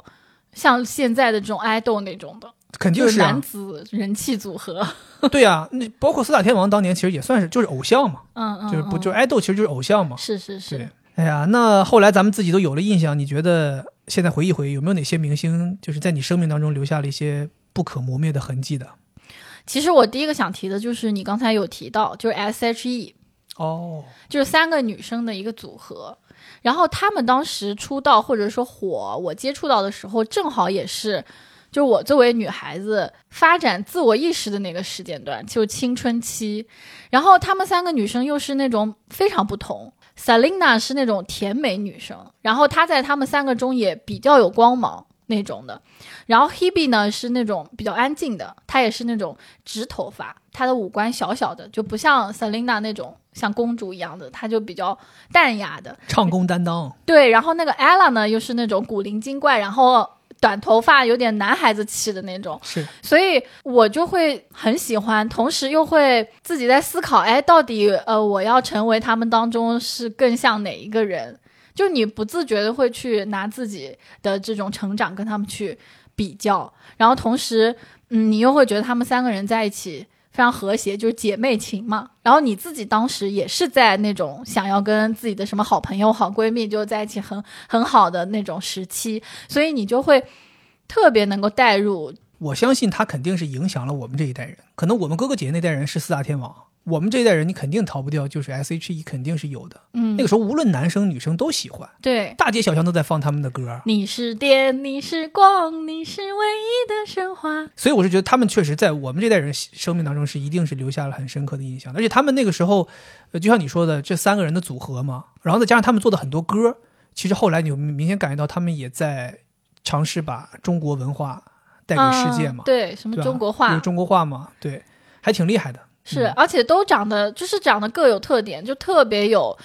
辨识度。而且我觉得这这种组合其实还有一个厉害的点，就是即便多年之后他们解散，各自单飞，三个人都依然能够有非常好的发展。对，而且他们都还是互相非常的支持对方，就是对谁过生日啊，或者有什么新歌发布呀、大家就是没有闹翻的那种，所以对真的让我觉得很感动。是，因为有的时候，比如说你青春期的时候喜欢过的，然后后面他们闹翻了，你你就会也觉得好像自己的青春被破碎了，或者是被辜负那种感觉。嗯，嗯，就是其实我会发现，让我们回忆就是对你影响很深的那种明星，就经常是发生在你还挺年轻的时候喜欢上的，因为你总是会在他们身上去学到一点东西，或者你希望成为像他们那样的人。然后另外还有一种情况就是，我觉得很像是那种爱意的萌发。就是在一些电视剧啊什么里面，你小的时候看嘛，那一般里面的那种明星都会长得比较好看或者很帅的那种，嗯然后就会好像引起你的喜欢。就我觉得对我来说，我最先喜欢上的人不是现实当中的人，就是真正的那种，我觉得是那种对于男性的那种来自异性的那种爱，其实也发生在一个明星身上。哦，然后我不知道大家有没有看过，就是零四年的时候，那我应该就是十四岁，当时有一个剧叫做《新梦缘》。哦，也是一个类似于《流星花园》这样的一个剧吧，讲年轻人爱情故事的。对对对，它叫星梦缘嘛，星就是明星的星，然后梦是做梦的梦，缘是缘分的缘。它其实讲的是一帮就是想要成为明星的男男女女，然后一起去考到一个艺校里面，然后想要去让自己发展成一个明星这样一个故事。嗯，他们是原班人马，前面有一个剧叫做《红苹果乐园》，哦，嗯，原班人马过来演的。然后其中有一个男生，他角色名字叫秦可豪，然后他的那个演员叫盛超，就他长得特别像吴卓羲，就是那个香港演员吴卓羲。我知道，嗯，不知道为什么我就特别喜欢他。他我记得他好像在那个电视剧里面就是会背一个斜挎的包，然后就不怎么爱讲话，嗯，然后他的头发是那种长长的，但是立起来，然后往后倒的那样子，背头啊也不是背头，不是背头，反正就是长长就很蓬松的头发， 啊，眼睛很大，然后双眼皮，眉毛是那种黑黑粗粗的，然后皮肤很好，形容的也够细的了，，对，反正就是非常立体的那个形象，说明印象很深呢。嗯。嗯，包括其中还有一些其他男的跟他对比，就有一个叫许俊基的，然后那个男生就是一个长嗯头发，然后说话也特别做作，我就特别讨厌他，我就觉得我喜欢的这个男的特别帅， 特别入我的眼。但是我后面也没有再追他，包括我又去查了一下，他现在就很 loser，就 不知道为什么给自己搞得很 loser。但是我就会觉得他是我类似于那种爱情的萌芽，就是我真的很喜欢他，喜欢上他了，就是这种感觉。因为你那个、个时候就属于青春期嘛，可能身边的人不会像电视里的人这么形象立体，所以你就会去投射到说我喜欢一个电视剧里的人物，嗯然后那个时候你又分不清现实和剧里，嗯、你总觉得好像他也是个真人，就你嗯觉得他这个角色就是这个真人，嗯你不会说去分析他是角色还是演员，嗯对吧，他是演的，你觉得、啊，这个人可能就真实存在。我小时候也有，我记得我小的时候看一个电视剧，我那个应该比你更小，我那应该就是小学可能二三年级，正好有个电视剧，那个年代也很热门，叫《都是天使惹的祸》，啊应该有些。得上了年纪的人才知道啊，说实话，得上了年纪的人才知道， 那个是一个医院主题的对电视剧，对我记得我有印象。对，它的主角女主是李小璐，男主是任任泉是吧？李小璐她是不是演一个什么护士啊？护士就戴一个那个白帽子。他当时他们那个护士服我还记得是绿色 的，绿衣服的护士嗯护士的工作服，然后男医生是这个任泉，嗯对，然后他们两个人就是一个在医院发生的爱情故事。我靠，我那个时候我能记住我的疯狂程度啊，就是首先每天都看这个是必须的，然后就是那个电视剧，我记得它结束的时候，就是大结局的时候，我就在家里哭一宿啊，停不下来，一直在哭，痛哭，就我觉得我的生命支柱没有了，嗯， 就是那真的我不知道有没有听众能跟我有同样的感受啊，就是你长期追一个剧。追久了之后，你会因为那个时候不像现在，现在你是可以，比如一天两天就把这个剧追完。我们那个时候可能一个剧四十多集，一天就放一集，你可能追了一个半月。这一个半月，每天到了晚上八点，就有这一帮人起来陪着你，陪你个一个小时、一个半小时，如此往复，这么长时间，你就养成了一个习惯，他们就融入了你的生活。然后一旦它停了，你就整个这个故事从你的生活中一下抽离了。像我这种就是入戏太深的人，我就抽离不出来。我就觉得就是他们演的这些人物离我而去了，我这么喜欢的这些人离我而去了，我就很难受，就跟我当年第一次看完《Friends》一样，就是我难受、痛苦，这帮人走了。而且那个时候也不像现在，我想看我立刻打开视频网站，我可以再看一遍。那个时候就没了。我觉得就李小璐他们这个都是天使惹的祸，对我影响真的挺大。那是我第一次开始就是产生这种跟影视剧有这么强的连接，然后导致它一旦离开我的生活之后，我就很容易痛苦，很容易非常难过。那你觉得这个剧或者说李小璐这个人，她有什么特别不一样的吗？让你觉得有这样子的感受我觉得他们就是演的好呀。啊？他要不是因为演的好，我也不会入戏这么深。那你是对她有什么感觉呢？对李小璐有什么感觉吗啊？对啊，你要硬说有的话，应该也是有吧，因为毕竟那个男主角在我心中就没留下过这么深的印象， 所以可能我你要是说是不是跟你那个一样，就是可能我作为男生小的时候也是会产生一点最初的情感上的萌芽，嗯，就你会觉得哎呀，这个女护士好像怎么怎么样啊，很好看，很温柔。，对，然后很可爱，然后怎么怎么样，啊、就你希，望她永远都在你的生命里，你希望她每天都都还能再出现，嗯对，但是你现在知道她出现不了了，嗯，你就会哭，嗯，。对。还有一个人我挺想提的，就是周星驰。哇，周星驰那必须是我们这一代，我们好几代人吧，我觉得。，对对，父我们父母也是，就是我们父母有吗？有那啊倒，没我爸妈不很喜欢的。至于哦，但我反正我我作为我这代人啊，我是嗯就是觉得周星驰、成龙这种，嗯你都不要提了，就在我们生命中真太重要了。我 记得就周星驰对我来说重要到什么程度啊？就我假期有一段时期是每天中午出门儿走到我们家附近的一个音像店，那个时候还是要租碟片，租 VCD、DVD 看，租一张碟片，然后坐着公交车到我弟弟家，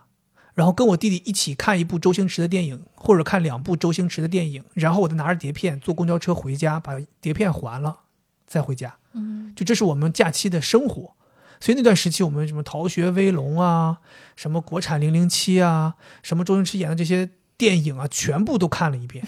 哇，我那个时候就觉得太厉害了。我觉得他特别牛的一点就是，应该里面有好多情节也有他自己的创作在里面，那对肯吧定啊，对，就是他开创的那种幽默的无厘头风嘛。格，嗯让人真的是喜欢，对，对吧？比如说他什么拿一个那个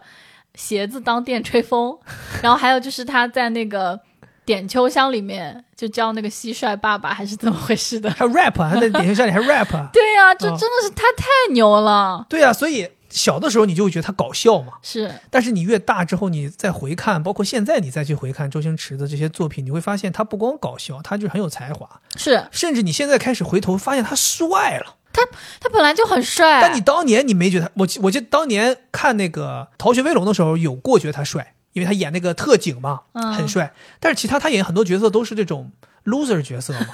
对吧？你不会觉得他帅，嗯但你现在回头仔细想一想，包括现在你回头看星爷老了之后的样子，你发现他是很帅的。他真的很帅。对，而且我记得，呃，还有一段时期，就有一些纪录片记录他，就是他拍《少林足球》的时候，包括拍《功夫》，他不是自己对外说他是李小龙的粉丝嘛？嗯然后那个时候，你看他说他自己家里房间里面，小的时候就是很多李小龙的海报啊，收藏很多东西，然后包括他可以模仿李小龙，模仿的很像。嗯，我发现这个人就是底子其实是很厚很厚的，对，绝对不是。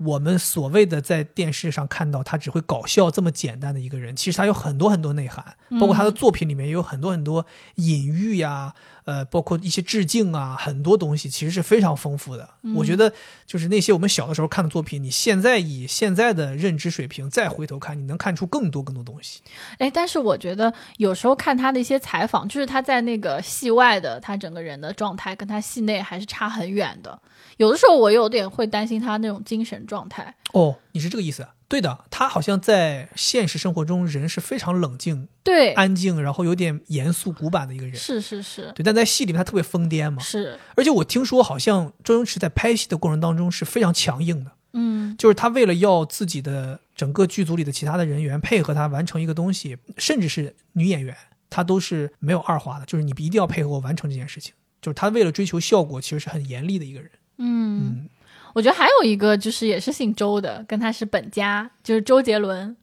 我天，嗯这这都能挂上吗？就是周杰伦，我觉得对我影响非常的大。就是我没有喜欢过他这个人，就是我没有说我喜欢一个歌手叫周杰伦，但是我非常喜欢他的歌。 OK，对，就是我很难就是把他的歌和他本人联系在一起，但是他的歌真的很好听，然后我就会觉得他的歌就是陪我走过了自己的青春那种感觉。我觉得周杰伦和周星驰很像的一个点，就是刚才你提的，始终我们都缺少了去关注这个人本身。我们一直都是因为他们的作品能力太强了，所以你始终提起来的都是周星驰的喜剧片、周杰伦的歌。但我觉得这个没有什么太大的问题，就是很多时候现在很多粉丝也会讲，就不要关注他人对怎的么样，就是关注他的作品。对，对我就会觉得周杰伦的那些歌曲，我永远都记得那些歌，就他那个歌一放，我就能想象到当时在校园里面，比如说我站在那个河边，我们学校的河边，什么站在草地里面的那个感觉。然后还有一件事情就是，嗯、他不是有一首歌叫《珊瑚海》吗？啊，我念高中的时候，当时有跟一个男生就是有点暧昧的那种，然后那个男生唱歌非常的好，然后他就邀请我说，呃，我们在学校的一个什么晚会上面一起去唱这首《珊瑚海》这首歌，这么不吉利吗？然后我就觉山得瑚海明明讲的是求爱而不得呀。然后我就呃觉得可以，然后当时还需要彩排，但是我唱歌你知道是非常非常难听，就不好听，反正是非常难听的。我们就去彩排，彩排我还记得那是一个。我记得好像是秋天晚上，我们学校是一个古色古香的学校，它那个礼堂也是木头搭的。然后我们两个人就是当时那个灯光还是那种黄色的昏黄的灯光，然后我们俩就站在那个台上，然后就唱这个。珊瑚海，对，那个歌怎么唱来着？转身离开，有分话是说不出出来。，海鸟跟鱼相爱， 什么玩意儿的？对呀、多多惨呐、这歌。然后唱唱了一遍之后，我就觉得不行，太难听了，我自己都听不下去。然后刚，才相信听众们也听出来了有多难听，然后就没唱，所以最没后唱，没唱，天哪，同学们真的是躲过一劫 呀、 太丢人了，啊幸亏没 唱。你说这个，我跟你讲，很巧。嗯这个我当年初中的时候追求一个女生，嗯，求而不得的时候，我那个时候每天就在家窗边儿，就是听这个《珊瑚海》，然后边听边哭， 真的啊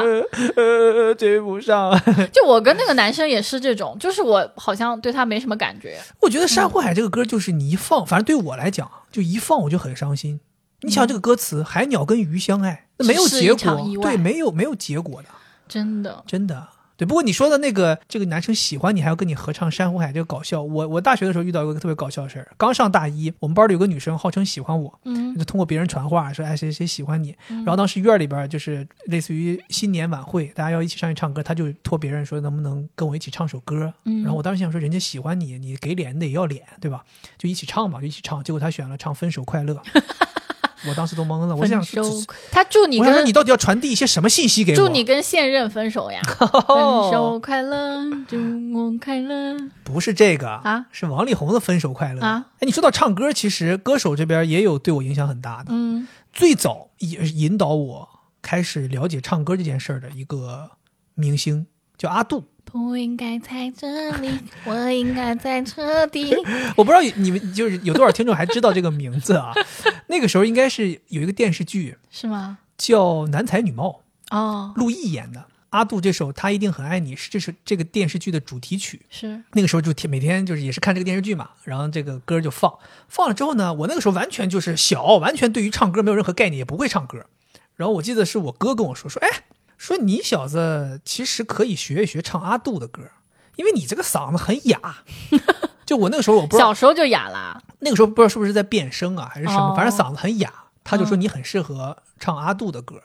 但是你知道，我那个时候可能就有点过分的去理解这个，我觉得，哎，人家是捧我，我好像挺适合的，我就开始学，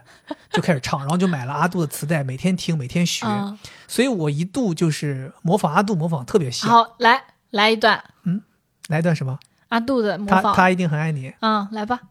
他一定很爱你，也把我比下去，分手也只用了一分钟而 已。他一定很爱你，比我会讨好你，不会像我这样孩子气，为难着 你。我感觉你这个是阿杜和杨坤的合体。杨坤又说到了，就是后边儿哦，后边儿慢慢有声音开始不那么沙哑了。杨坤老师来了。，啊对，后来发现声音没那么沙哑，他们就说：“哎，你这个声音好像又有点适合像唱杨坤，而且好像我记得杨坤应该是在阿杜后面出来开始有名了。嗯，来一段。来，他们就开始让我让我学杨学杨坤，我后来开始模仿杨坤，嗯，无所谓，谁会爱上谁，无所谓，谁让谁憔 悴，有过的幸福是短暂的美。幸福过后才会来受罪。好好好，杨坤老师，谢谢对你做客就我们这个播客， 你可以走 了。哎，你知道吗？就是我觉得他们俩在我生命当中影响真的蛮大的，就是这个影响不亚于陈奕迅，嗯，就因为我从来都不知道自己该怎么去唱歌，就你你懂吗？就是你小的时候如果没有一个明星你去模仿的话，我不知道啊，可能很多慢慢喜欢上唱歌的人都有这个过程。就你最早的时候不是用自己的声音去唱歌的，你总想说我模仿一个人去唱歌，你因为模仿的多了之后，你慢慢的才找到了自己的感觉，去唱自己的那个声音。当你真正的会唱歌了之后，你才能明白唱出自己的声音才是最难的，才是最有特点的。阿杜和杨坤在我的这个生命当中是留下了非常重要的一个痕迹的，就是他们把我领进了，倒不能叫喜欢音乐吧，我觉得就是喜欢唱歌这样的一个呃领域里头。嗯，对，而且现在我也是依然就是，如果我想要大家朋友去 KTV，我想让大家快开心一下的话，我就会点这种歌唱给大家 听，就大家开心一下。是也不是说唱得多好，但是大家会觉得很有意思，然后觉得是我这个人竟然可以模可以仿模仿这个东西，对吧？是没错对没错。那对我来说的话，其实你是两个男孩子嘛，然后我的话有一些女孩子，就是当时的快乐女生。你也模仿过？我没模仿 过，但是但是我觉得对我印象很深刻，就是快乐女生有点像是那种选秀综艺的鼻鼻祖祖，对起始点嘛。嗯，然后当时火的是第二届，就是有李宇春、周笔畅、张靓颖、对对对，第一届对是那个谁嘛，安又琪。安又琪。呃，Hello，最近好吗？周杰 伦，吼吼哈，嘿，穿着双截棍。我、这个名字，我跟你讲，听众们一定是来知道安又琪，知道你好周杰伦这个歌的人，给我扣个一 这个咱现在说不好， 啊！真的太少 了，我估计。，对，但我觉得知道李宇春、周笔畅和张靓颖的还是那挺肯定多的，的现在还活跃呢嘛。是当时我就是跟我妈妈一起看嘛，然后我们俩还投票呢。就当时还用小灵通，好像发编辑短信，然后给他们投票。然后我就在想，就是开头我不是说胡椒粉吗？ 啊，就我感觉好像给粉丝起名字，像是从他们这儿开始的。是吗？ 对啊，就是李宇春、玉迷玉米玉米，对 玉米。这个我知道。然后周笔畅好像叫笔记，笔记不是他的歌吗？那我忘了，反正他有一个。啊 然后张靓颖是凉粉， 这合理，这合理，何洁是盒饭。这个也合理，这个也合理。哎，这都属于起的好的，我觉得这都属于起的好的。 嗯，对。然后哦你你之前有跟我说过一个，我我就说起的不好的那个是什么来着？啥呀？就有点跟地心引力有点像的那个雪国列车，啊，《雪国列车》我觉得就不行，就《雪国列车》很牵强。雪国列车就是王建国和那个李雪琴的那个对对 CP 组合对，然后他们说后面还有就是，好像李雪琴跟这个叫孟鹤堂，啊就是两个人演了一个什么呃结婚的，然后他们俩的 CP 名字叫冰糖雪梨。但这个也我觉得也还行，就是《雪国列车》真的有点太牵强。但但我跟你说，我这里还有一个特别搞笑的，啊，叫《似水流年怎么让我让我猜是》，吗？你猜猜看，似水流年，嗯是两个人吗？还是一两个个人？人似水流年，我真的猜不出来。就是《乡村爱情》里面的赵四和刘能，《我的妈，这太难了，这太难了。似水流年》， 笑死我了。哎嗯，还有别的啊，你你猜一下啊，比如说萤火虫，萤火虫，嗯，感觉是个叫什么银的人，对，什么影，什么影？嗯赵丽颖， ，yeah，哦 OK，你猜对了。 yeah 还啊，然后还有啊，白鸽，白敬亭的粉丝。对对对，啊，还有叫男生叫爱迪生，女生叫爱丽丝，这两个是同一个明星的粉丝群，对，男生叫爱迪生，嗯，女生叫爱丽丝那应该就是一个跟爱有关的明星，是他们爱什么玩意儿？爱迪丽热巴。对， OK，哦，这个怎么样？这个牛不牛这逼？个这个可以，这个可我以。觉得特牛逼。然后还有啊，还有勋章，哎，这个有点难魏大勋，啊，对， 怎么这么快就因猜为到？我我我知道的带“勋”字的明星应该就只有魏大勋。 还有一个，还有一个，这个有点难，这个他他们叫四叶草，阿尔法罗密欧我知 道，这个稍微有点难，这个就是 TFBOYS 的他们组合的粉丝。哦因为他们是三个人嘛，我是这样理解的。然后就是再加一个人，那就是四叶草，就是哦跟他们连接在一起，我觉得也蛮好的。然后还有很好笑的，这个应该是个调侃，说叫叫钢丝，那是郭德纲的粉丝嘛，这个我知道，这个这个这个属于我 领域。太好这个是我笑了。领域就我觉得明星这一点也让我觉得特别好玩，就是他们把就是喜欢他们的这样一群人，就是有一个爱称，然后大家好像嗯也。很很紧密，然后是同一类人，有那种集体感，我觉得也挺有意思，挺好的，也是他们存在的一种叫什么有意义的地方。我觉然得后是说明大家有连接了嘛。对，然后说回这个快乐女生，其实当时我就会觉得这个综艺给我的感觉就是，哎，好像以前就是你喜欢的明星啊，什么都是啊，要不很漂亮，要不就是很美，然后男生很帅或者唱歌很好。但是通现在有一个这样的普通人的选秀节目。啊，好像我们这些就是普通人、芸芸众生，也可以通过这样的办法去让自己有更好的露出，我就觉得，哎，也挺好的。我之前是是谁说的？说是这个时代每个人都可以火那么个五分钟十分钟。对，嗯，我觉得在明星里面还有一类就是属于那种 couple，就刚才我们不是有讲到什么什么雪国列车、什么地心引力这种嘛？那他们可能是嗯、呃粉丝把他们组合在一起的，然后有一些是他们真的就是属于夫妻的这种明星组合。你有没有特别印象深刻或者喜欢的？哎呀，这种有好多明星其实自己组成了队儿之后，后这几年都塌房了，又那个离婚？对，又分了，这两年太多了。对对对对啊，所以有的时好候多你，我不敢说的原因是因为我现在都不确定那些人他们还在不在一起，你知道吧？我觉得这个也是一个很值得现在大家讨论的事情，就是有好多明星 couple 当年爱的海誓山盟，当嗯年这个势头造的很猛，对吧？就是从恋爱到结婚到生孩子，一步一步全是热点，哎，后来就分了。但是是你会发现他们分的时候又悄然无声，以至于就是我现在不敢说，就就因为我不知道。你如果说一定让我说的话，我觉得我现在还确定在一起的，可能就是梁朝伟、刘嘉玲，啊，他对俩，好像还在一起 吧？对我就是觉得他们两个人我特别喜欢，就是他们组合，本来他们分开的时候就都是两个特别大的明星嘛，顶流对，然后 OG 他们组合在一起之后，我就觉得他们的那个生活我特别向往，就是我觉得他们的这种夫妻生活是很超脱的。超脱是哪个层面的超脱？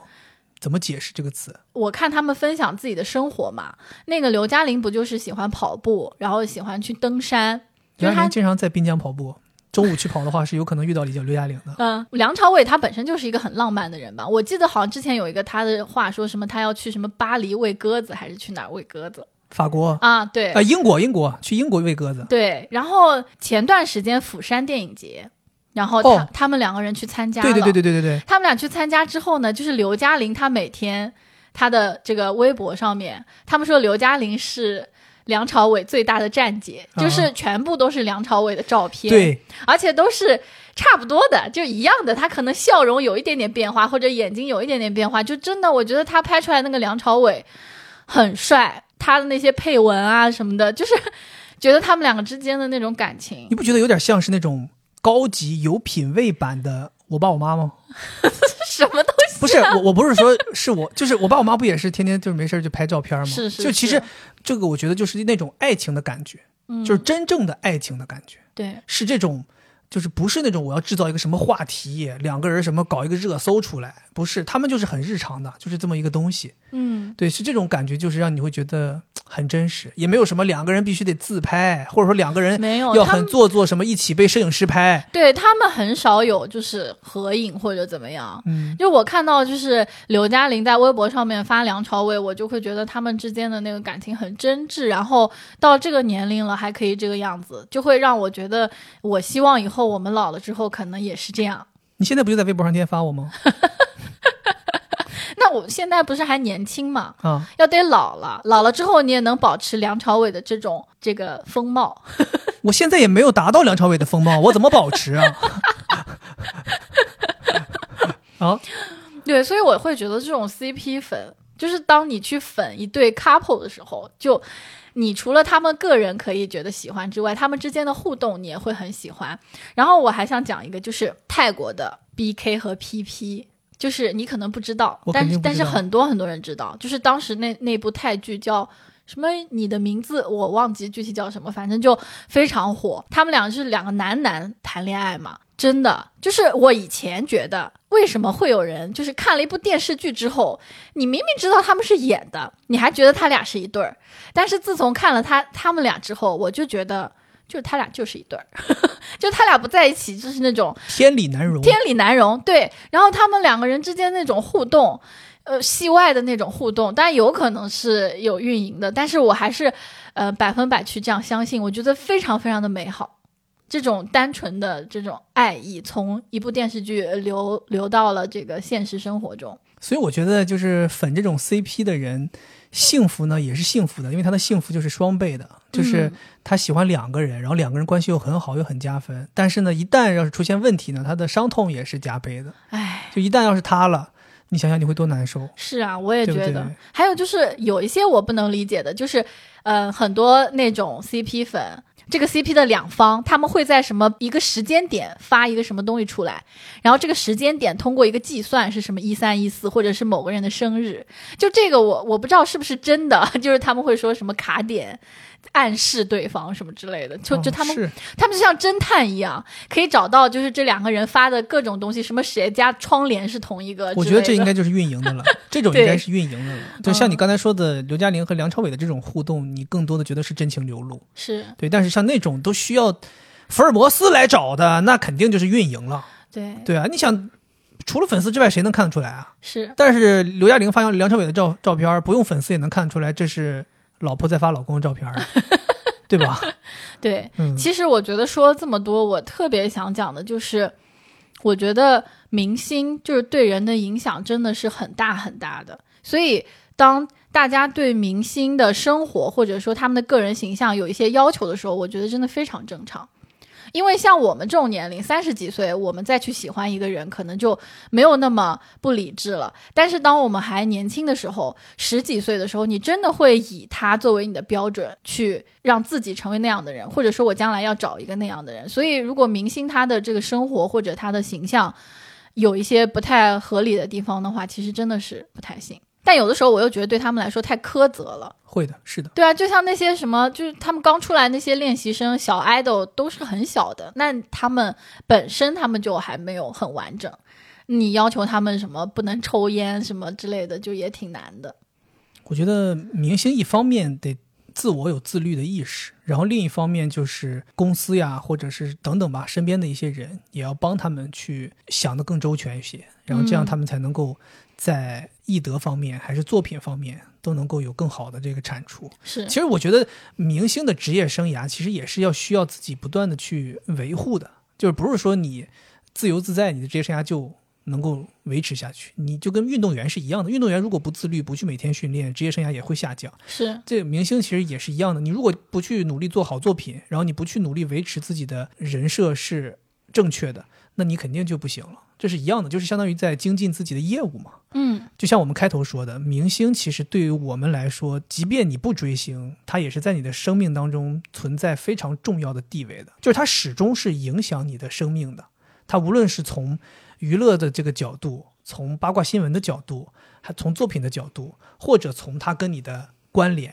他无论是帮我们调剂了生活，还是影响了我们的生活，就是他肯定是非常有价值的。当然，我觉得我们聊了这么多，其实也是希望说让大家去体会一下，让现在年轻人去体会一下，就是我们那个年代大家喜欢明星和现在这个年代大家喜欢明星有哪些差别，对有哪些不一样的地方，让大家能感受一下。还是希望大家每个人喜欢的明星都能够一帆风顺，然后大家喜欢他们呢，也能够从他们身上获得很多正向的东西。嗯，对我现在就是有一个很大的愿望。啊，然后也也算是我觉得可以为我喜欢的明星做的事一件疯狂的事，就是我很想去四川吃王鹤棣他爸爸的那个炸串店，叫 什么地霸地霸炸串店地坝炸串。啊、哦因为大家也知道，最近我很喜想欢，去线下为自己的爱豆花 钱。我很喜欢王鹤棣，嗯，然后他真的是让我觉得是一个，就像你说的，真的是一个很优秀的人。就是为什么我这样讲呢？ 一方面就是我是脑残粉，嗯第二呢，就是我今天还看到一个消息，就是他最近回自己的老家。跟他以前的朋友一起玩儿，然后他的朋友发抖音了，就是然后就有好多粉丝下去留言，他在那儿拍照的样子，我就会觉得他还跟那些人是兄弟，啊很友好，就我觉得他完全没有说膨胀，有因为架子。对，包括就是可能很多年轻人觉得，哎，他有女朋友什么有大嫂之类，我就觉得也很好，就是他会很长，就是没有因为自己火了之后就变了一个人。对变了一个人。然后包括我看他的那个综艺，你不是也跟我一起看吗？我他不是玩那个斗牛吗？他真的就是很用力的在想要表现好。然后他也会去很照顾女嘉宾，然后包括他的那个普通话讲的，也就是特别有意思。就很真实的一个人嘛。，对，即便他的真实有一些笨拙，但是依然 是让你很喜欢的。对，对然后我看那个就是他朋友发的那些抖音下面粉丝回复也特别有趣，就是他那些朋友那肯定就跟他比就长得很很一般嘛，底下那个粉丝就说，嗯，怎么说呢？你们是他朋友，怎么感觉像是两辈人？ 说你们能不能保养一下？ 然后还有人说，是不是王鹤棣把你们的颜值都吸走了？ 还有人说。嗯，怎么一方水土养出了两方人呢？ 然后他的那些朋友也是，就是没有觉得这是恶评，就是在下面很好笑的去回复他们，嗯我就会觉得这种氛围就还挺不错的，就是不要大家因为说粉丝，然后爱豆，然后什么吵架，就互相 diss 这种就让人觉得不舒服。对，嗯整体还是大家希望是 love 和 peace 嘛，对对不对，我最近是特别希望能够在今年年底之前见到王鹤棣，呃呃，不是不是， 见王鹤棣就算了吧，能见到王鹤棣他爸爸，啊王鹤今年的棣。一个小心我跟你愿。说，王鹤棣他爸特别高冷。我看好多人去，就他们家是，呃，中午十一点开门，啊九、点半就已经排队排的，就是很长了。啊，有那个就是博主采访那里面干活的阿姨嘛，阿姨就说：“哎呀，啊，小伙是挺帅啊，这这个是东北话，反正他是那 种四川腔，啊很帅。”然后他说：“嗯、但是是主要是他妈妈 好看。”然后过了一会儿，他爸就是一张黑脸过来。对我就是说嘛，可能希望能够在今年年底安排一次四四川的行程，对，嗯然后如果有机会的话，到时候可以考虑一下去特地为地坝杂串店啊，咱们这个规划一个行程啊、还有他基，本上已经是米其林级别了，还米有其林三星级别才会特地规划一次行 程。还有他家姑妈的说特别好吃，他爸这个说徒有其表，哦。说姑妈那个更好吃一些那我们可以到他爸那个店拍张照片，然后转战去他们他姑妈那个店去吃一顿。到时候看吧，远不远？像我这种追星都很理智的，理智远的话就算了你。还有还好意思说六维姑娘？ 你跟人家一样，就是这种嘴嘴上说喜欢，真的到花钱的时候就开始了，理理智起来了啊，呃装什么理综课？ 嗯，我觉得最后就是要这样说，就是追星就是要见贤思齐焉，然后也不要花太多钱。哇，压上了，行吧，那就用这一句非常拉胯的 punch line 来作为这期节目的结尾吧，好，对吧？OK，希望大家每个人喜欢的明星都能够长长久久啊，这个一直保持事业的巅峰期。是然后也希望大家每一段追星的回忆都能够在将来老了之后还可以拿出来如数家珍，嗯跟自己的孩子们讲。好吧，希望大家在这里获得快乐。以上就是我们本期节目的全部内容，咱们下期再见，拜拜。拜拜。